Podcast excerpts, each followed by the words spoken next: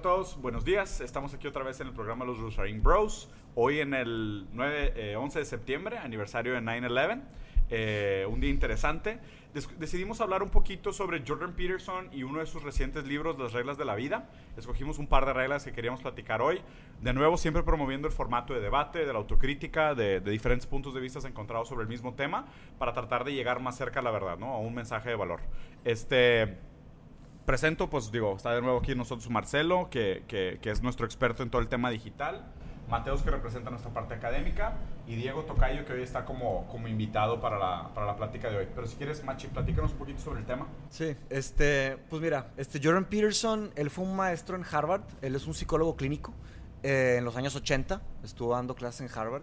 Y después consiguió este tenure en la Universidad de Toronto y se fue para Toronto. Él solo había escrito un libro, hasta el 2018 solo escribió un libro y básicamente era un libro académico, o sea, se llamaba Maps of Meaning y fue un libro que no, no hizo tanto ruido ni nada. Pero ahora en el 2018, este, él escribe un libro que se llama las 12 eh, reglas para la vida, un antídoto para el caos. Y él pues, se, hace viral. O sea, al principio, bueno, desde el 2017 ya empezó a agarrar mucha fama y con el libro sí explotó de una manera que nadie se esperaba. Este, no vamos a hablar de las 12 reglas, como, como bien menciona Diego, vamos a hablar solamente de tres. Y las que decidimos platicar aquí hoy es la regla número uno, que es párate derecho con los, con los hombros atrás, que de hecho, sí, mal, todos mal. Este, el segundo es no molestes a los niños que están andando en patinetas, tipo en la calle. Y el tercero es si ves un gato en la calle, acarícielo. Claro que son puntos mucho más profundos que lo que como suena, ¿no? Pero, este, pero bueno, pues adelante. La idea es debatir las ideas y qué opinan y son, aprendizajes metafóricos, digo, lo que está interesante y digo, y la verdad es de que si no, si no conocen el Jordan Peterson, sí se lo recomendamos, es un punto de vista bien interesante, no tiene toda la verdad, no, no es, de acuerdo, no es absoluto en ninguno de sus puntos, pero es un punto de vista muy interesante y la verdad es que dentro de lo que existe hoy de influencers y digital celebrities, creemos que es de los, de los pocos que tiene realmente un contenido real interesante, ¿no? Pero si quieres empezamos con la primera, es eh, Stand Up Straight with Your Shoulders, Back. Sí, danos, danos, un background de, la, de, la, regla. Pues este, esta regla es un punto biológico, ¿no? Este, haz de cuenta que lo que dice Peterson es que tenemos el mismo sistema nervioso que nuestros ancestros. Él usa un ejemplo ancestral que son las, las este, lobsters, las langostas. Y son langostas que vivieron hace 315 millones de años, ¿ok? ¿Y qué, qué es lo que dice él? Haz de cuenta que él dice, si una langosta hoy en día que comparte ese mismo DNA, que funcionan eh, generalmente igual, les das antidepresivos, la langosta reacciona, igual que el sistema nervioso de un ser humano, le das antidepresivos y reacciona. Entonces él combate una idea posmodernista que es, o sea, que es básicamente que los, sistemas de, las, las estructuras de jerarquía son una construcción social. O sea, las inventamos nosotros. Y él dice que desde las langostas los sistemas de jerarquía y de, dominancia ya existían. Hay niveles. Exactamente, ya hay niveles. Y, este, y básicamente, pues él cuenta la historia de que las langostas siempre están en una constante lucha por jerarquía. Y, él dice que cuando se, cuando se, topan dos langostas, hay cuatro tipos, ¿se acuerdan que les platiqué? hay cuatro tipos de este, enfrentamientos, ¿no? Entonces, este, el primer tipo de enfrentamiento, haz de cuenta que las langostas se, topan, se miden y simplemente por la pura postura, o sea, deciden enfrentarse o, ya respetarse cada quien para su lado. Okay. Casi siempre la menos imponente es la que tiene el, digamos, ¿qué vas a hacer, no? La imponente arma, Exacto. su se abre y, el, y casi siempre es la que no impone, la que, oye, pues, ¿qué onda? Seguimos al paso 2 o le llego, ¿no? Exactamente. Este, el paso 2 es en donde ya hay un conflicto, ya se pelean las langostas y haz de cuenta que eh, ya gana una, la otra se retira y no hay ningún daño permanente. O sea, continúan de cierta forma. Claro que lo que, lo que el punto que hace Peterson, claro, a partir de estudios y todo, es que las langostas que ganan las, los combates tienden a seguir ganando. Las langostas que pierden tienden a seguir perdiendo. También es un punto de bullying, me explico. La regla tiene que ver con el bullying. Entonces, este eh, ese es el segundo tipo de confrontamiento. El tercer tipo de confrontamiento es donde se hace un daño permanente a una de las langostas y esa langosta el resto de su vida queda, queda marcada. Queda marcada. Con su fracaso. Tipo se le, se le, rompe una antena, se le rompe una, una, una garra. Una garra o algo. Pero también hay, es interesante entender que también la langosta que gana ese combate se puede dañar. Entonces hay un riesgo en meterse también al combate. Porque puede que ganas la lucha, pero te quedaste, o sea, te quedaste mal. Un brazo. Exacto. Y, la, y la- el cuarto, y se hizo sobreviven las dos langostas. El cuarto confrontamiento es donde una langosta mata a la otra. Sí. Y ese es el pues, letal. Este, entonces el punto de Peterson es que los sistemas de jerarquía no son fabricados por construcciones sociales. No, más bien no son solo fabricados por construcciones sociales. Que ahí es donde yo creo que hay un punto interesante de debate. sí, O sea, claro, por- está, la, está la tiranía. Sí, porque o Sí, sea, sí, el, sí. el argumento, el primer argumento de debate es decir, hay algo genético en nosotros, hay algo físico en nosotros que nos lleva a categorizar, ¿no? Y eso, eso me parece que es un punto indebatible.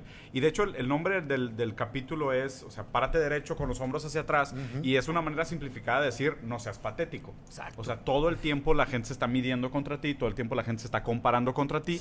Tu En todos los niveles. Sí, y tu postura de alguna manera ya empieza a precomunicar algo sobre tu disposición al enfrentamiento, al combate o tu, o tu inferioridad o tu superioridad sobre Sí. los demás. Entonces, ese, ese lenguaje genético, ese lenguaje físico de lo, lo que comunicas desde antes, Pero eso me parece que es solo una parte de la moneda, porque pues del otro lado está el social currency, que es de una manera, digamos que social, es una construcción sociocultural de, de, un, de niveles de jerarquía. Entonces, hay niveles de jerarquía físicos, o sea, que están de, de alguna manera eh, impresos en nuestra genética, pero también hay niveles de jerarquías que aprendemos, que se nos imponen, que trabajamos en el día a día. O sea, ¿cómo, cómo crees que funciona hoy el nivel de jerarquía digital, por ejemplo? El, el mismo ejemplo, yo creo que Jordan Peterson puede ser un, un ejemplo vivo de, de eso que acabas de mencionar. Porque Jordan Peterson ahorita se volvió una figura de, de opinión. O sea, ahorita hay, hay autor, un... autor li- muy fuerte. exactamente, hay muy pocas personas que, que se paran y, se, y dan la cara para, Exacto. para combatir Sí, con o sea, Peterson, yo- con sus yo- ideas. Yo pienso que él, más allá de. Más allá del- de, de- de en sí, de enfocarnos en sí cuál es la confrontación y hacia qué va la confrontación eh, en cuanto a, a- a los niveles de la jerarquía y en cuanto a designar quién está en qué nivel de la jerarquía, como que va, él quiere hacer el punto de que siempre va a haber uno mejor que otro y me explico Sí. un porcentaje un porcentaje Ley de Pareto. me explico siempre Sí, o sea, que, que de hecho, o sea, Claro. algo, algo que hemos platicado mucho sobre ese tema es el... O sea, una manera como yo entiendo el comportamiento humano en general es que nosotros entendemos el universo en base a contraste y armonía. O sea, tú necesitas un elemento A para entender un elemento B. ¿Sabes? O sea, tú no puedes, o sea, si, si vamos a suponer, ¿no? O sea, y, eso es, un, es algo de las primeras cosas que leí de filosofía en mi vida. Si nosotros viviéramos en un mundo de puro lodo, nosotros encontraríamos lodo feo y lodo bonito. Porque nosotros funcionamos por categorización, o sea, nosotros en- entendemos el Sí. universo contrastando cosas. Entonces, de ahí viene la jerarquía. Porque, o sea, Exacto. del principio de que no todos los elementos Exacto. del universo son iguales, de que todos los elementos tienen características distintas, Sí. y tú necesitas acomodar esos elementos, elementos en una escala, ¿no? Pero lo importante de que tú seas el punto de partida de ese criterio de comparación.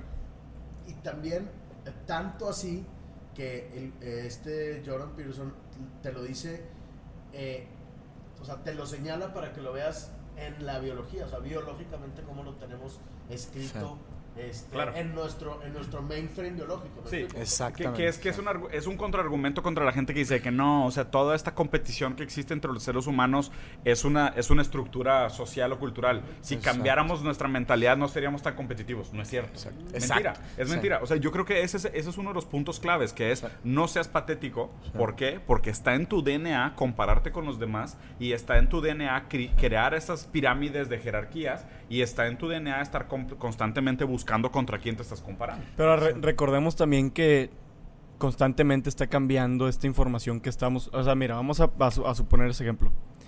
Para que alguien perciba a otra persona como respetable o como superior en la jerarquía, tiene que haber un medio entre esas dos Sí, personas Tiene que haber una plataforma. para que esa información se, se transfiera, ¿no? Sí. Entonces, esa plataforma es lo que se llama el medio, ¿no? El- lo que Sí. hablamos el, el episodio pasado, el, sí. el medium, Sí. que está viendo un shift constantemente, ¿no? Sí, claro. o De sea, todas las maneras. Entonces, medio, sí.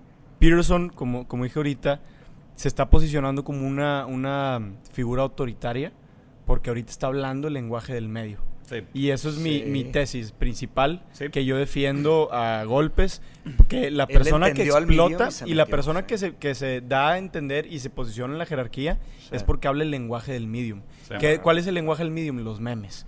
Volviendo a los memes, porque las personas que consumen a Jordan Peterson están consumiendo un meme.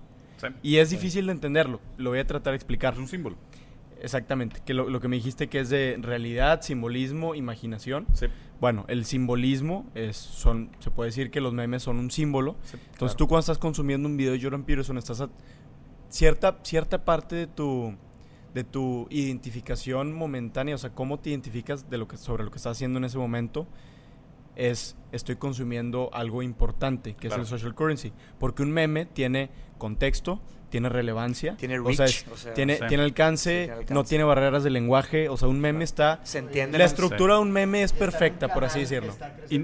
Mira, la estructura de un meme es perfecta porque está, porque es el, es, es el lenguaje del medio actual, del medio, el único medio real que existe. Ahorita el medio ya no es televisión, ya no es periódicos, o sea, literalmente la televisión, los periódicos son cosas que ya no podemos ni siquiera entender, porque son del pasado, ya no están funcionando para transmitir información Sí. entre humanos. Entonces el lenguaje de Jordan Peterson son los memes. Tú cuando estás viendo algo de Jordan Peterson, estás consumiendo un meme porque es algo relevante Sí. a lo importante de la No, y- sociedad. y en aparte- y y es lo que de simboliza. los- yo, yo diría que nadie, No hay forma, nadie se escapa de los memes. Y la Pero- persona que pero mejor se- le va pero son los que se que Son los que se meten. Pero se están, se Embrace están, it. se están des- está, está Sí, padre se el está tema, pero se desviando, están sí. desviando Sí, demasiado. un martillo solamente Sí. ve clavos. Yo, Yo soy un martillo, punto- solamente veo el medio. Déjame-. Sí. Nadie se escapa de los memes. No, ¿me no, no, yo no creo que su medio sea el libro, para nada. Para nada. Yo, yo creo, yo creo que él usa el- el- los libros como algo simbólico para posicionarse todavía más como un meme. Es que te va lo que funciona. Cuando, Sí, una, cuando una persona dice, yo veo a Jordan Peterson, a lo mejor ni siquiera entiende lo que Jordan Peterson está diciendo. Exacto. Pero, pero lo que significa decir que veo a Jordan Peterson me genera un social currency y voy a tratar de regresar al tema y me ayuda a posicionarme mejor en esa, en esa pirámide jerárquica porque la gente dice, wow, o sea, este vato cuando se mete a YouTube ve filósofos. A lo mejor el vato no tiene idea de qué está hablando y seguramente le preguntas Pero de no que, sabe "Oye, leer, explícame güey". la ley de Pareto. Ah, es que hay árboles bien grandes. No, pues no la entendiste, ¿sabes? O sea, no, se, no se trata de esto. Pero lo que significa ver a Jordan Peterson, o sea, el símbolo, el meme de Jordan Peterson implica de que, ah, este vato ve filosofía. Él, él Que usa... no es un filósofo, no tiene nada que ver con filosofía. Whatever, pero él, él usa, él usa la publicación. Él Sí. usa, él usa la Y un publicación. historiador, si quieres. madre. Sí. Él, él usa la publicación de los libros para, para ayudar a construir su figura. De decir, yo soy una fuente de información seria. ¿Sabes por qué? Porque nosotros todavía le damos valor a los libros, como decir, los libros es donde estaba la información seria, que merece ser publicada. Entonces meditaba cierto autoritarismo y cierta seriedad y lo demás. Entonces la gente decía de que, ah, pues, pues los libros son cosas serias, los libros es un medio serio, no hay información seria en YouTube. Entonces él tiene que publicar libros, porque todavía está un proceso de transición entre dónde vemos la legitimidad de la información. Pero yo creo que es algo momentáneo. O Es- sea, no creo es que parte- va a para lo que yo voy es, es jerárquicamente, él donde está mandando ahorita. Es en YouTube. Sí, en YouTube también, pero hay... ¿También? hay- pues mira, si tú vas a... Si tú, si tú te vas Vete a los bestsellers de libros del mundo. en todos los No, no, no, países. pero ¿de dónde salió eso? Pero a ver, y la, Y la- YouTube no es top 50. Mira, Diego, te voy a la explicar. cantidad de gente Bueno, que consume primero- esa información en redes. No, es- No, no, no, no de jerarquía, estoy hablando en números. Cantidad de gente que consume su información digital versus cantidad de gente que consume su información impreso. Lo que no, lo que no, No, se no puede se compara. Lo que no se puede negar es que él se hizo viral La antes del libro. Eso. Sí. esa, esa es la pregunta. Y ¿Tú gracias al libro, Es más, les voy a- un libro si no fuera viral? Sí. No, pues ahí te va. Ya tenía un libro. Ahí te va una pelaba. Déjame Les voy- les explicar- voy a definir- les quiero definir el meme, ahorita, Déjame explicarles después. tantito sobre esto. Este. El primer libro que escribió Jordan Peterson, el de Maps of Meaning, fue un libro académico. O sea, es un libro que avanzó en mil cosas, pero ¿quién lo leyó? Los puros académicos, ¿ok? Entonces Jordan Peterson dice, No era un meme todavía. el vato dijo, ¿cómo le voy a hacer para que el mundo realmente me escuche? Porque eso, es una, eso fue un break de los intelectuales. Haz de cuenta que están los intelectuales del Ivory Tower, de la Torre de Marfil, que deciden escribir solo para intelectuales. Y sí, sí necesitamos en el mundo, siempre vamos a necesitar unas figuras así, que se dediquen 100% a pensar, 100% a escribir, que no se metan a nada más y que se concentren en una área para avanzarla, sí. Jordan Peterson decidió meterse al lado más aplicado, al lado donde tiene más reach y que es la memética. Él entendió al medium y la, la otra vez les platiqué. El libro de 12 Rules for Life nace de una página que se llama Quora, en donde las- los que sean hacen preguntas y los que sean responden preguntas. Y Jordan Peterson respondió una pregunta y que era de que cuáles son los mejores tips para, la- para vivir bien. Para- ajá. Exactamente. Y él hace cuenta que él se dio cuenta que solamente, volviendo a la idea de Pareto, solamente el, el 5% de las, de las respuestas De los comentarios llegaban a- conseguían al, al top percentage de, de los likes, ¿ok? Y él cuando respondió esa, su respuesta subió, subió, subió y llegó a ese 5%. Y dijo, "Mm, aquí hay algo interesante en el mundo. Y dijo, pero ¿cómo voy a plasmar esta información? Dijo, ya no lo voy a plasmar como Maps of Meaning, porque es algo que nadie va a leer. Él quería hacer un cambio activo en el mundo. De hecho, es una, es ahí es donde digo que hay un break entre los intelectuales.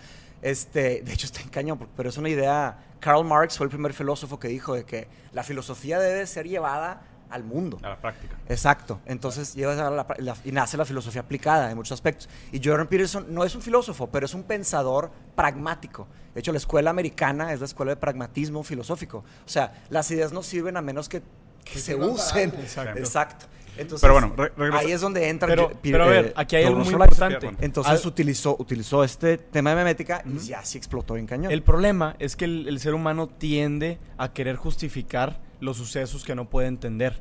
Entonces tú cuando, tú cuando dices Jordan Peterson identificó que había una regla de ley de Pareto para si contestaba una pregunta en Quora, si bla bla bla, yo lo veo más como eso fue simple, este, es como las cons- conspiracy theories. Que tú dices, es que tiene que haber una, una mente maestra detrás, detrás de de esto. esta Ah, porque- no, él, él porque le explicó. tratas de dar un... Él explicó. Estas son palabras, yo, yo no inventé esto. Jordan Peterson explica dónde se le ocurrió el libro, dónde nació la idea Ok, y cómo lo hizo. pero no te, no te No es parece, no te parece que pudo haber sido más como la, la, la gráfica de adaptación a la tecnología de los innovadores, los ahora, early ahora tú adopters. estás usando tu manera de ver el mundo para intentar explicar Pues, el. Es Mira, un- volviendo al punto sí, uno, simbología. volviendo al punto uno, o sea, yo creo que todos tienen la razón. Simplemente son varios, No. Varias, varias, no, pues, Formas de ver. definitivamente no. No estaríamos muy Ese es el, ahí te va, ese es el, ese es el corazón de las ideas de Peterson. Ahí te va, ¿por qué? Porque él ataca a los, los por- posmodernistas, porque los posmodernistas dicen, bueno, todos sabemos que hay muchas formas de ver el mundo, lo estamos viviendo ahorita presencialmente. Wow, este, y los posmodernistas dicen, todas las maneras de ver el mundo son buenas. No. Y Peterson dice, espérate, hay muchas maneras de ver el mundo, pero no todas son buenas. exactamente. Exacto, ese es el punto. Todos tienen razón lo que están diciendo. Me No. refiero, me refiero a que Aquí, a que presentemente. aquí en, este, en este en este momento, o sea, están hablando de diferentes de diferentes terrenos de juego.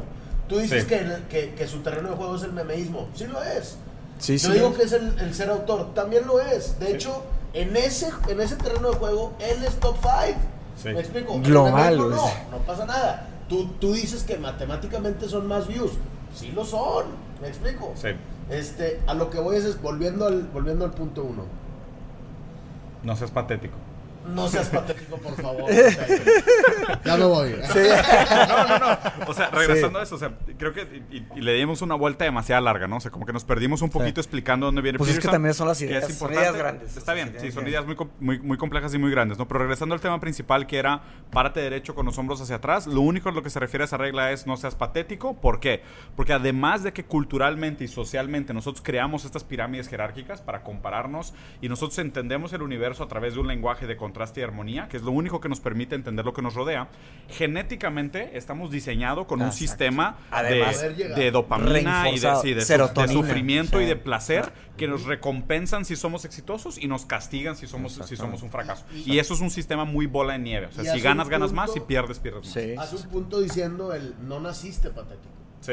¿Me explico? Sí, sí. O sea, tú Sí. puedes pararte derecho y Sí. poner los hombros para, Sí. para atrás Y decir- predisponerte. y decir, no voy a ser patético. Sí. ¿Por qué? Porque yo quiero ser como la langosta. Fregona. Exacto. ¿Qué- de qué- hecho, el último, el último que no punto es- que quiero hacer de, de este tema es que, o sea, también lo que menciona Peterson en el chapter, el primer, primer chapter del libro, él dice que, o sea, estar con los hombros para atrás y abierto, de cierta forma te expone al mundo. Sí, claro. Te haces Y vulnerable. no significa ser un tirano Que- tampoco. que vamos- Exactamente. vamos a pero ¿qué- aprovechar- pero ¿qué es lo que dice? Haz de cuenta que dice, te presentas a los lugares y dices, estoy listo para enfrentar lo que la vida tenga a presentarme. Que, que eso nos lleva directamente a la siguiente regla de la vida. Si ves a alguien andando en patineta, no, no lo castigues o no le digas lo que no ande molestes, no sí. lo molestes. O sea, Sí. if you see some- a kids skateboarding, don't tell them to stop, ¿no? ¿Esto qué significa? Do not discourage courage. ¿Sabes? O Sí. sea, no, le, no, no desvalides el valor del, del- del- De la valentía. de la valentía, ¿no? Coraje es una palabra no complicada. desvalides el valor Sí. del valor. No, no, val- no desvalides el valor de la valentía. Está, Sí, está- sí, sí. está difícil la traducción. Sí, sí, Pero sí. lo que se refiere es, y conectando a lo que decía Mateus de, o sea, tú echar los hombros hacia atrás y exponerte hacia el mundo, o sea, es pues a lo mejor te equivocas, a lo mejor fracasas y estás dispuesto a superar ese, ese, ese fracaso, estás dispuesto a superar ese, ese momento, ¿no? Y hoy como sociedad, y la verdad es que las escuelas es, es una, es una, digamos que un, Un método de, un asco aparte, pero aparte un método del castigo al fracaso, donde te enseñan de manera sistemática que equivocarte está mal. Y lo que hacen es que crean una generación de agachones, estigma, o sea, sí. crean una generación de gente que dice, mi palabra no vale, Que la no autoridad. Que no se quiere arriesgar, la autoridad manda, mis ideas no tienen valor, tengo que, tengo que debatir todo con una fuente superior de conocimiento, si no mis ideas no valen. Y por otro lado, yo creo que mucho esta regla es decir, oye, si ves a un chavo que está andando en patineta y está arriesgando su vida, está a punto de morir, no solo físicamente está a punto de hacer un breakthrough, sino él está aprendiendo el mérito de tener valor. O sea, que es algo que tal vez si no lo hiciera y no se raspara la rodilla o no se rompiera la nariz No o si no se fracturara el sí. fémur, no lo aprendería nunca. Y, y eso probablemente tiene mucho más valor que el tú decirle que, oye, deberías de usar casco, ¿sabes? O no deberías de tratar de hacer algo tan riesgoso, ¿no? Y es precisamente eso. O sea, de cuenta que el, el- el hecho de, de decir, no me importa, voy a arriesgar el pellejo, igual y me rompo la cabeza o me rompo la, la rodilla, que lo hizo llegar a, a lugares donde lo van a poner en términos muy altos jerárquicamente dentro de los, de los skaters. Sí. No lo dudo Sí, claro. que los número uno skaters Sí, y los Tony número Hawk uno motocross Sí. son los que más golpes traen. Pues. Seguramente. Son los que Y más los se que más se han levantado de los Sí. golpes. Air-. Ayrton Senna, que fue este piloto de Fórmula 1 brasileño, que digo, para nosotros como brasileños crecimos dios, con él, tiene una frase que a mí me encanta, que es, eh, si sientes que tienes control sobre tu carro, quiere decir que vas lento. Sí, está cañón. O sea, eh. y- y todo brasileño se sabe esa frase. Sí, y todo brasileño. brasileños saben esa frase. Sí, porque es, o sea, el momento que tú te sientes en control completo sobre todo lo que estás haciendo en tu vida, pero dígase escuela, emprendedorismo, negocios, relaciones, familia. O sea, en el momento que tú dices estoy en mi zona de confort, todo está confortable, Sí. ya dejaste de autosuperarte. O sea, dejaste de expandir tus barreras, dejaste de expandir tu potencial humano, ¿no? Y, ve la diferencia con la gente que está, por ejemplo, y, regresas al efecto bola de nieve de lo que hablábamos de las, de las pirámides jerárquicas al principio. El éxito conlleva más éxito y el fracaso conlleva más fracaso. ¿Por qué? Si tú estás constantemente retando tus límites y constantemente empu- empujando tus, tus, tus, tus potenciales, tú constantemente vas encontrando qué tanto más puedes hacer y te vas, te vas autosuperando. Y de nuevo, siempre está el riesgo de que pierdas un brazo o que te mueras en el Siempre. proceso. Ahorita- Pero solo esa gente realmente llega a ese máximo potencial. La gente que no se reta, la gente que no sale de su zona de confort, nadie se va a acordar de ellos. Sí. Y, y ahorita que hablaste lo de que ahorita, este, que como que hay, como que el, el- el nuevo, el nuevo pensamiento, el nuevo zeitgeist es como que, ah, pues, voy a ser más agachón, me explico, va eh, de la mano con, con, como que se confunde una cosa que, que habla mucho Peterson de esto, que es no confundir el, el equality of opportunity, o sea, la igualdad de oportunidad, Sí. con la igualdad de outcome. Sí. O sea, con la, me explico. Sí, con el Porque- resultado. De- con el igualdad de resultados. Igualdad de Ah. resultados, porque eso es lo que realmente nos va a mandar muy, muy abajo. O sea, el hecho de que cuando se pierde la inspiración del saber de que si yo me la rifo más que él, voy a tener un mejor resultado, estamos fritos. Sí, porque no es cierto. Porque no es No cierto. es Sí. ¿me O sea, uno, uno no conlleva el otro. Exactamente. Sí. Dos puntos sobre lo que mencionaste. Este, lo que dijiste sobre no estar en control, este, eso es un punto también general de Peterson en donde él habla del taoísmo. O sea, el símbolo que todos conocen, el yin yang, él dice que los taoístas no solo estaban tratando de explicar de que el bien y el mal y esa dualidad, es un punto más profundo. Dice que es un punto de la estructura de la realidad, es un punto metafísico, que el mundo, la estructura de, de- de- de cómo funciona la realidad Contrast es taoístas, no, es orden y caos. Entonces, tienes que estar, no solo contrast y harmony, o sea, es caos y orden en el sentido de que tienes que estar adentro, tu vida tiene que, tienes que tener un pie en el caos y un pie en el orden, ¿ok? Entonces, para avanzar se tiene que tener, o sea, somos el tipo de ser que organiza caos de cierta manera. Entonces, si estás siempre organizando, si organizaste todo el caos que hay en tu vida, estás en un punto de total control, zona de confort, el cliché más clásico que existe. Si estás en total caos, haz de cuenta que eres una un vagabundo en la calle, no sabes ni qué día es, estás completamente perdido, desorientado, caótico. Entonces es lo que dice Peterson, o sea, tomas un, un- no sé cómo decirle, una parcela de caos y la ordenas. Y solo ahí das otro paso al próximo caos. y así te vas ordenando. Ese es el primer punto que quería hacer. El segundo es sobre los exploradores. Este, eso es el libro de Sapiens. Eh, los, eh, cuando éramos todavía nómadas, no habíamos establecido este, como sedentarios la agricultura. Eh, antes de la, en- revolución agrí- agrícola, haz de cuenta que eh, estaban las, las diferentes roles en, la, en, la- En la sociedad. en la- Tribu. en las tribus, exactamente. Estaba el cazador, estaba el gatherer, no sé qué, y estaban los exploradores. Entonces, los exploradores tenían un riesgo altísimo.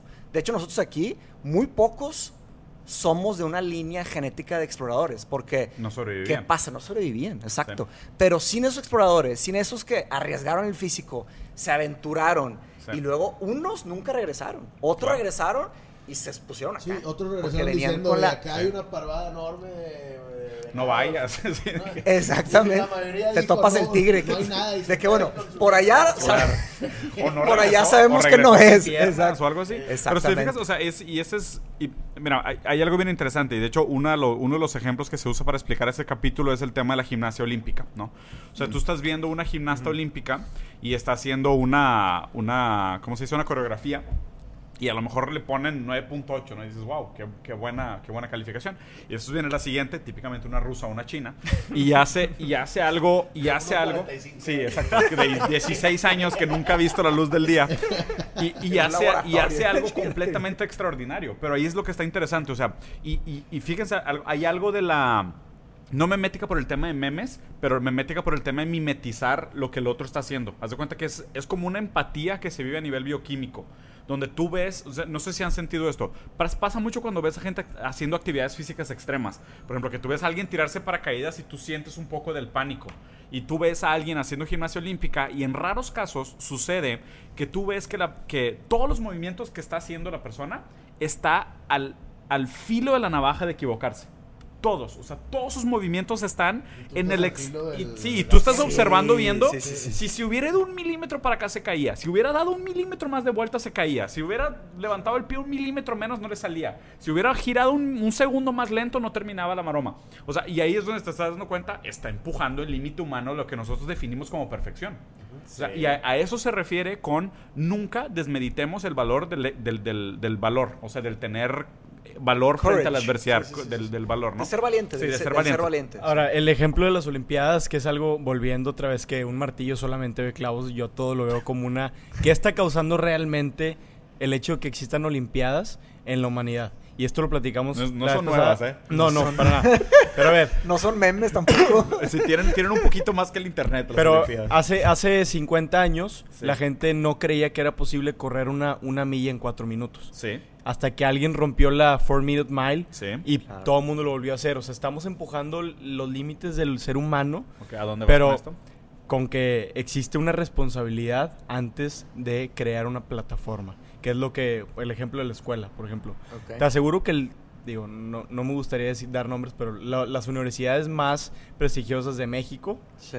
Fue porque las hicieron por el simple hecho que se querían copiar de las Ivy League de Ese es un buen punto. de MIT. De Estados MIT, Unidos, de. Estados Unidos o cualquier otro lado. Sí. Y no se dieron cuenta de, bueno, más bien no tomaron en cuenta la- lo que realmente implica hacer una universidad o la importancia de una universidad, que es educar a la gente, no crear máquinas de generar empleados. Sí. Y entonces lo que llamamos Mateos y yo la vez pasada platicando fue que existe una responsabilidad Claro. de la que tienen las personas al momento de crear algo que va a afectar la realidad de otras personas. Pero te digo la verdad, o sea, para empezar, las universidades privadas tienen fines lucrativos. Son empresas. Sí, son básicamente. empresas. Sí. Su objetivo número uno es, gener- es generar shareholder value. Ok, pero ¿qué Sí. pasa cuando las personas las tratan como si fueran una... Es un- como si dijeras que el único objetivo de un hospital es salvar vidas. Para nada. Pues no, hay que pagar cuentas. pues. Exacto. ¿Sabes? O Sí, llegas a emergencias, pero ¿qué es lo que creó? seguro antes de... antes de, ¿Qué es o lo sea, que creó de que se oye, crearon- Qué padre que tu hijo está enfermo, pero ¿qué, qué seguro tienes, güey? Sí, Pero está ¿qué, qué está generando crear un sistema educativo de esa manera? Sin tomar en cuenta lo Ahí que es la educación Pero Pero realmente. para mí, para mí yo haría un parteaguas drástico entre un sistema público y un sistema privado. Porque un sistema Ok. privado es una empresa. Ok. O sea, es como si dijeras de que ah, esta empresa de alimentos tiene como su prioridad eh, alimentar a la gente. Por favor. Pero a ver, favor. ¿por qué Sí, se hace pues una ahí- pública y una ahí privada? Tengo, tengo algo que agregar a este, a este tema. Este, ahí es, es, este, un filósofo francés, este Michel Foucault. Ujú. Él habló sobre las sociedades de control, ¿ok? Societies of Control. Ujú. Y esa era una forma de entender el mundo eh, final de la Segunda Guerra Mundial hasta cerca de, de los noventas. Ujú. Y los sistemas de educación hoy son sistemas muy antiguos. O sea, Sí, son sistemas arcaicos. ¿Y por qué se sienten viejos? Porque son, todavía son sistemas de control. Eh, ahora ya estamos en más, en, perdón, son sistemas de disciplina. no sistemas de control. Los sistemas de disciplina se rigen por este, parcelas como, como una cubeta. Entonces, hay una cubeta donde están todos los alumnos, pasan a la próxima, al próximo año, toda una cubeta, pasan al próximo año y así se va. Entonces, toman una, un grupo de alumnos, son como una cubeta. Entonces, no hay, no, o sea, hay alumnos que sobresalen o no, pero todos son enseñados con un mismo, una misma regla, Sí. Con el mismo criterio. Exacto. ¿Y cuál es la función? Es capacitar. O sea, es capacitar. Sí. Entonces, el sistema de control, perdón, el sistema de disciplina se rige de que primero estás en la escuela, luego te vas al barracks de, la- de militar, luego te vas a, o te das un padre de familia y, luego no sé qué. Pero, Es- pero, un pero, hospital, pero ve lo ¿me raro. La palabra disciplina implica un buen ciudadano para los sistemas de control. Ok. O sea, porque enseñar disciplina, ¿qué implica? Que sepa seguir reglas. Sí. El, el sistema de control se rige por los passwords. O sea, ahorita, Sí, según por, la- por las limitantes de acceso. Otro Sí. filósofo, el, el- o sea, el mentor de Gilles Deleuze era Michel, Michel Foucault. Entonces, Gilles Deleuze desarrolla los sistemas de control Sí. que se rigen por passwords. Que su, su tesis es que ahorita todo se rige por, por passwords. Claro. Para tener acceso a algo, Necesitas un criterio de password. entrada. exacto, un password, una llave, un algo. Entonces, un, tema- Sí, un un tema de mérito, control. una medalla, lo que sea. Exacto, entonces sí. sí, la meritocracia también se controla por ese tema. Pero a ver, de nuevo nos De nos perdimos otra vez del tema. Sí. Sí, bueno, yo estaba respondiéndole al, al Sí, tema que La levantó. traes, la traes de mal, Sí. oye. Pero sí, es un tema, es un tema gigante que podemos discutir, que es el tema de la educación. O Sí, sea, es el un tema de la podcast educación entero, está bien interesante también. Pero bueno, regresando a esto es, siempre que vean a alguien haciendo algo que, que requiere mucho valor, en lugar de criticarlo o hacer bromitas o memificarlo o hacer un meme o bullearlo, mejor piensen, esa persona Exacto. puede estar empujando el límite humano hacia el siguiente paso. Y critíquense ustedes mismos de decir qué tan seguido en nuestras vidas nosotros mismos estamos retando nuestros límites y qué tan seguido en nuestras vidas somos valientes como para tomar el siguiente paso y salir de nuestras zonas de confort, ¿no? Que nos lleva al tercer punto.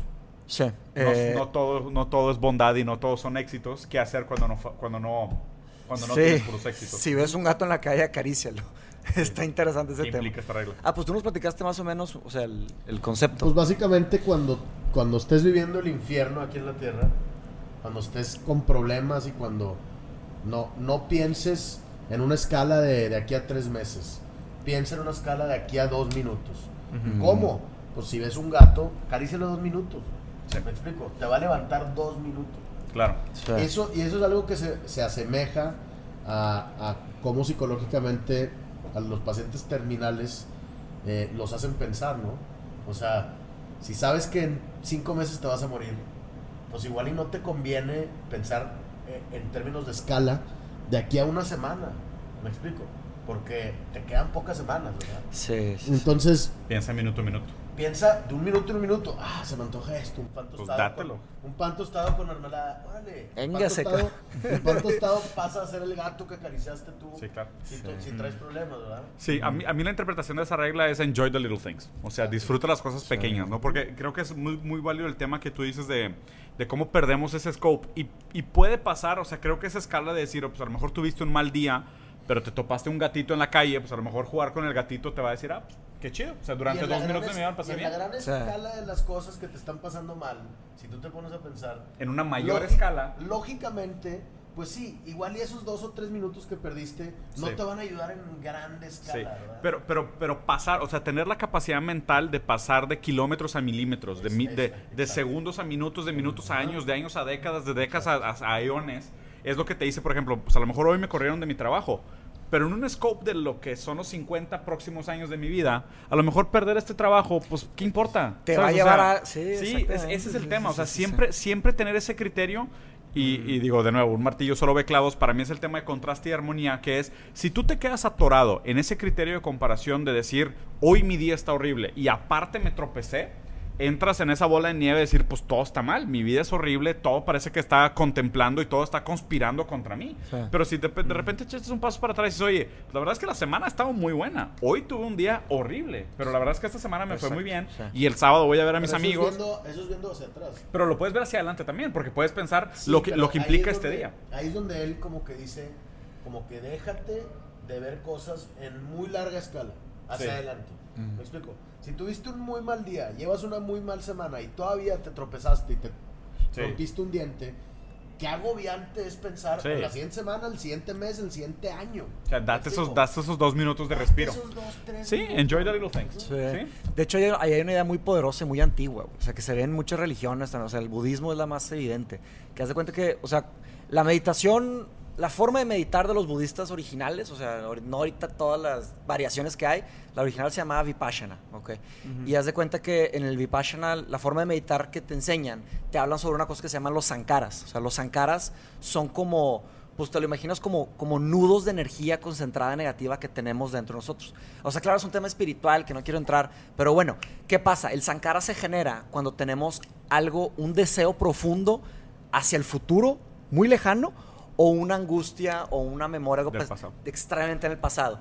Entonces, ¿qué es lo que dicen los budistas? Este, ellos, a, a base de la meditación, descubrieron que la mente automáticamente va quitando los sankaras. Natu, no tienes que hacer nada. Por eso la meditación es no hacer nada. Entonces, tu mente se va a quitar los sankaras. El secreto es no irte, quedarte en el futuro o no irte tanto al pasado. Es estar en el presente. ¿Y qué es lo que hace acariciar a un gato? el Enjoy the Little Things. Es estar En en, el el, momento. Sí. Y la verdad es que las ideas profundas se transforman en clichés. Entonces, es de que, tipo, be happy, be in the present, ¿sabes? Sí, enjoy the little things. Pero también hay un punto biológico y médico. ¿Por qué? Sí. Mucha, del- o sea, este, esto creo, que lo- creo que lo vi con Peterson, no, no creo exactamente dónde lo vi, pero haz de cuenta que muchas de las depresiones nacen de overthinking, porque Sí. estás dándole y dándole vuelta al mismo Sí. problema y le das tantas vueltas que ya te atoras y, y- y ya no logras pensar nada Y más en- que En eso. cuestiones funcionales, lo ves, lo, lo ves tanto también, por ejemplo, en actividades físicas. Sí, también. Cuando piensas de que, oye, por ejemplo, en, en el softball, haz de cuenta. Estás, estás así, el pitcher te va a Concentra. aventar, Ah, y de cuenta y estás pensando, ok, Ahí viene, ahí viene. el pie lo tengo que tener así, porque el Mm. maestro me dijo esto, y tengo que dar el swing así, y tengo que meter este codo. Llega la bola, y tú pensando, valiste, o sea, me Te estás pensando en el pie y la bola ya. Sí. los- yo no lo dudo que los atletas más, más fregones no piensan nada. Sí, O claro, sea, puro muscle sí, memory. explico, Muscle o sea, memory. Están en el presente y ya. Sí. Sí, o sea, Sí, está- están, están- concentrados en cosas que a lo mejor otro nivel que ni siquiera estamos pensando. Exactamente. Están pensando de que el próximo bateador tiene un promedio de tanto, entonces yo lo único que necesito es pegar un hit. Exacto. ¿Sabes? O sea, la, la complejidad es otra. Pero Sí. fíjate que hay algo interesante ahí, volviendo al tema de Yin Yang. Sí. Eh, ¿Y qué pasa con la gente hoy? Que es la- la- para mí mucho lo que está el problema de la modernidad. Que lo que hace la gente es nada más estar en la calle buscando puros gatitos. Y se la pasa de dos Ah, minutos en dos minutos claro. todo el día acariciando gatitos, güey. También está de Porque la es, gra- fregada. es mucho orden eso, ¿verdad? Nada Es puro caos. Pura orden. dopamina, pura microdosis de dopamina. Sí. Y pues caos. también que es Instagram, o sea, es puro like. hasta que llega Pu- un gato que no le cae muy bien y te buscas cara, otro. Sí. Y vives solo en el presente. Sí, también por, hace que por eso Peterson lo pone como gatos, no como perros. Sí, porque los lo- perros son hasta lo, exacto, güey. Los perros son Los chidos. gatos ahí, o sea, hay Sí, un sí, tema sí, y sea, es apreciar la naturaleza y la madre. Pero sí, o sea, si haces una como que un pequeño acto, también otra regla de Peterson es de que treat yourself as if you're someone that needs support, o sea que ¿te das cuenta? Si tienes un perro y lo cuidas un chorro y vas al veterinario y lo cuidas fregón, pero no te cuidas a ti mismo. O sea, es cuídate a ti mismo antes de ese. Claro. Pero entonces el punto este es, o sea, ves un gatito y disfrutaste tantito ese momento, estuviste en el presente Sí. y tu serotonina te va a ayudar Eso un te poco. levantó. Te levantó una micro levantada, pero sigue, me explico. Sí, claro. Ahora también tenemos que tomar en cuenta que el 90% de la serotonina se produce en el intestino, digo, es otro tema totalmente. Ya. Pero no solo no todo es fisiología, cambia tu No, psicología, sino también tu, tu dieta, tus hábitos. Ah, Sí, demasiadas cosas. Ese era un sí. tema que íbamos a hablar de, de ketosis, Sí, pero, no. no, no nos vamos a meter. Que de hecho, A algo. Acaricia un gato cuando lo veas y no comas Twinkies todos los días. obvio, sí, claro. Y dos. aparte, y aparte, qué raro. O sea, vean, vean Sí. ahorita, ahorita que no te eches hablando- puros Twinkies. A menos que ya tengas cinco meses de vida, entonces échate tus Twinkies. Sí, Claro, o sea, sí, todos los quieres. Que de hecho, ahorita que estabas hablando de Vipassana, este, está interesante como el, lo que dijiste, de que la mente tiene este como proceso de autofiltrado. Sí, De decir, natural. O sea, la mente se cura de una manera sola y la meditación es eso, es dejar ese Es vacío, dejarla. o sea, dejar ese vacío de mente para que la mente se autolimpie, ¿no? Sí. Y, cómo jala el fasting.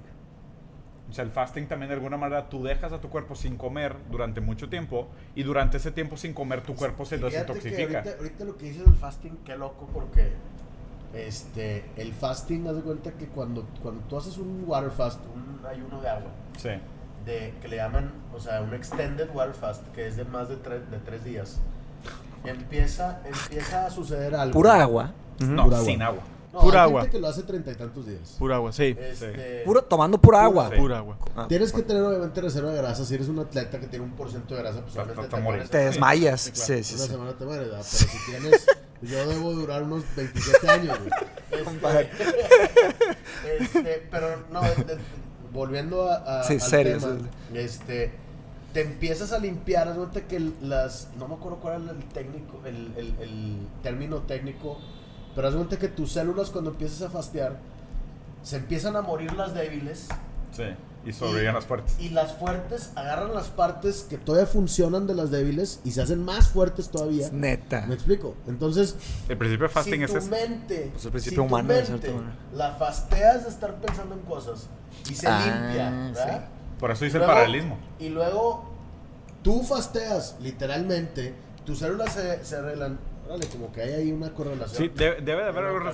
Digo, y, y no estoy suponiendo para nada, o sea, no, no estamos ni cerca de contestar esa respuesta y no, no estamos ni cerca de tener Otro conocimiento para hacer largo, esas sí, relaciones. Pero lo simplemente raro es el paralelismo que existe. O sea, Sí. porque el, donde el, el- la meditación es un fasting de pensamiento Sí. y el fasting es, su- es, es privarte de alimento, ¿no? Pero de alguna manera como que existe una, una parte del cuerpo que es anticonsumista. O sea, donde hoy todo lo que vemos va hacia la velocidad del consumismo y todo lo que tiene que ver con detox, tanto mental como físico, tiene que ver con, con frenar el Tiene consumismo. un elemento, tiene un elemento de, de limpia, de, Sí, de purificación, de De hecho, hay, regeneración. de, hecho hay un, Regeneración. de hecho hay un punto de Nietzsche exactamente que se trata, que es de esto, que se me hace increíble su, su- es una metáfora súper sencilla, pero dice, para, para que un árbol crezca grande y fuerte, tienes que cortar algunos branches. Algunas ramas, You have sí, to cut claro. some branches. Y eso es, eso es fasting, eso es tipo el tema de meditación, Sí. porque quitas fíjate- unas y fíjate ideas y las que se concentran se crecen Y, más y voy, a, fuertes. voy a hacer otro paralelismo, pero en psicología se dice que las, la psicosis nace cuando no existe la castración. O sea, es- y, y- y la es el castración, el- la poda de, de, de- Sí, o sea, y, de, y- de ramas. Sí, o sea, simbólica, pues. Pero Claro. sí, o sea, la castración es que caiga la ley, de- caiga el nombre del padre. O sea, cae una ley que te dice, tú no puedes cumplir todas tus fantasías, tú no puedes hacer esto. Hay un límite. Solo cuando tienes ese límite, ya empieza a funcionar. O sea, Sí. te- te- se- se- digamos que se, se- se estructura tu pensamiento ya como obsesivo, como histérico, lo que sea. Pero se hace tu pensamiento normal. eres una persona neurótica, funcional. Sí. Pero si no existe la castración, te psicotizas. Porque, porque piensas que puedes todo, cabe todo, todo se vale, todo puedes hacer, Todo no hay es límites. No hay límites. Cuando no hay límites existe la locura. Entonces está, raro porque... muy es caos absoluto. Y si te fijas cómo todo esto, o sea, tanto lo vimos como en psicología, ¿no? El tema de la importancia de la castración. Lo vimos en, en el tema de pensamiento y emocionalidad con el tema de la meditación. Y en la parte física con el tema de fasting. Todo esto se opone al consumismo. Está muy cabrón. Si te fijas, el consumismo ¿Y en qué es como mundo el vivimos? En un mundo consumismo, el consumismo para Está mí ahorita es como un abismo que te llama que te avientes, güey. Y, y se te antoja muchísimo, güey. Y todos los días te acercas más a la orilla y dices, me voy a dejar caer, me voy a Sí, lanzar. sí. Y te digo algo que estaba pensando ayer. ¿Sabes qué son los influencers? Los psicóticos. Que se avientan. No, sí, sí, porque, porque, todo porque se puede. llegan, llegan a un punto y ahí te va lo que estaba pensando ayer.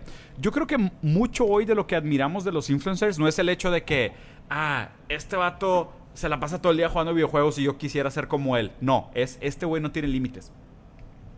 O esta chava hace lo que ella quiere todo el tiempo, nadie le dice qué hacer.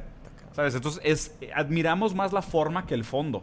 Y yo creo que ellos son una fuente tan interesante de atracción porque dices, ¿cómo puede ser que una persona hace todo lo que quiere? Es completamente irreverente.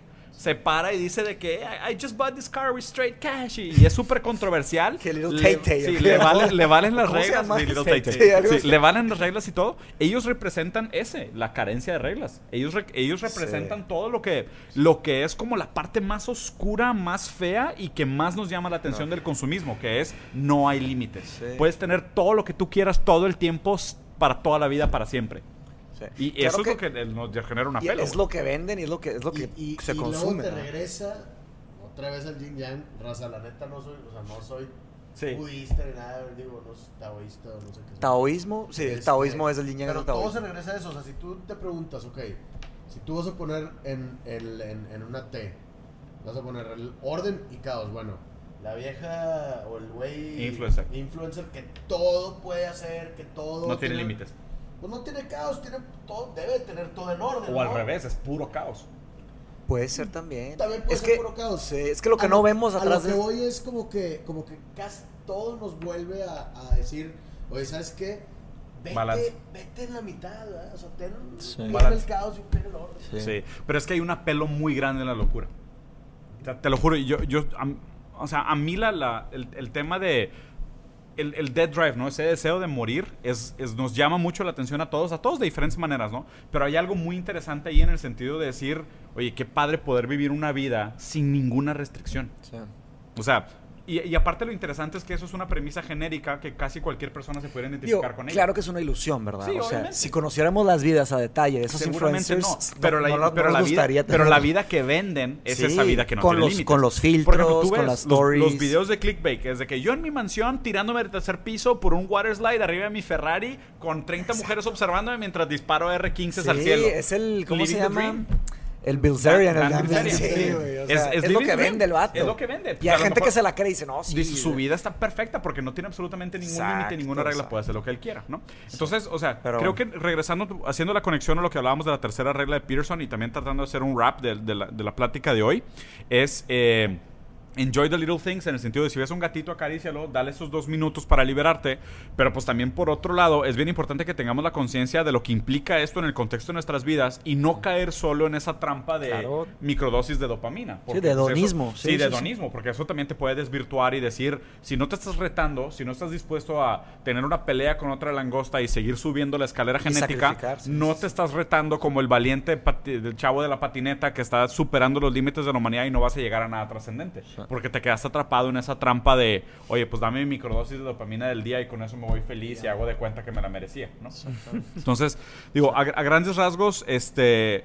Les recomiendo mucho el libro de, de- de Peterson. No lo he leído completo, he leído muchos pedazos. No, Muy- sinceramente, muy sí, muy sinceramente no me lo he aventado. La verdad es que a mí me gusta más consumirlo como que veo un video, luego veo una conferencia, luego leo una reseña, luego platico con la gente. Pero les, recomie- les recomiendo a ustedes que son muy escépticos que lo lean de veras. O sea, es algo que te cambia profundamente y te...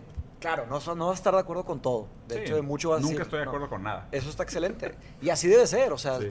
tenemos que ser el espejo crítico de los libros. Sí, claro. Pero no es un accidente que... le- No, no, no. O sea, los bestsellers... O sea, cuando la gente critica un clásico, el que queda mal no es el clásico, es la persona. Porque Sí. son clásicos por algo. Sí, ¿me no, explico? por supuesto. Entonces, ¿Pero te atreverías a decir que es un clásico? Es un Pues es con- contemporáneo, es un... Sí. No, no es un clásico No, todavía. para nada. sí, No, no, ni no. cerca. Y Ya aparte sé, deja tú... y- y- es y- un hitazo contemporáneo. y- no, y- no, pero a ver. Tampoco ni Si cerca. sigue sí. igual, o sea, si sigue igual Sí. va a ser un... pues, claro, pero ¿qué es lo que hace un clásico? Para empezar, a mí, social proof. a mí la, Sí. mane- la manera la manera como se hizo, o sea, el hecho de que él mismo haya dicho, este libro es memética, Ok. porque él dijo, vamos a buscar las 10 preguntas más trendy de Quora Sí. y voy a agarrar las cosas solo más de moda de Quora y voy a publicar este libro. Pero eso fue una excusa para profundizar sus ideas. Está perfecto, pero sea, son 10 respuestas clickbait. Te lo voy a dar. No es un clásico porque ¿qué es lo que hace un clásico? La prueba del tiempo. Y estamos en el 2018. Sí, o sea, no sabemos. Sí. Pero el hecho de que ya estamos hablando de él ahorita, nosotros, Sí. ya es una gran prueba. para It's nosotros, something. para nosotros. o Para sea, el mundo, güey. Pues el mundo, o sea, de veras. Es un bestseller, estoy de acuerdo que sí. tiene, tiene, un valor de ser un bestseller, todavía no es un clásico. No sé cuánto. Ah, falta, no, ya te dije. No o sea, no, tiene que pasar 200 años, ¿Sí? estoy diciendo. ¿Está bien? Pero porque la, porque la República es un clásico. La República es un clásico porque se escribió hace 2100 años. Y seguimos hablando de él. sí. E ese sí. Eso Mira, porque Aristóteles, Platón y Sócrates. 120 años. Porque Nietzsche. 120 años seguimos hablando de, de, de 12 Rules of Life. Ándale. Se me hace mucho. Güey. Exactamente. se me hace mucho, güey. No. Sobre todo para la manera como cambian las cosas ahorita. Ah, en 5 años lo dudo, va- ya no va a estar hablando de eso. que- Por no lo ejemplo- que 2000 años de... República. Tipo la República. No es una república, no estoy comparando 12 Rules of Life con la República para nada. O sea, los 2000 años de la pre-locura que estamos viendo ahorita son 17 meses ahorita. Aparte por la velocidad de por las la- cosas. Claro, Sí. por la velocidad de las cosas. viendo, Claro, sí. sí, claro. Pero por ejemplo, Y 1984 es- y es, un clásico de literatura. ¿Y o sea, van, a de seguir, George Orwell. van a seguir existiendo clásicos?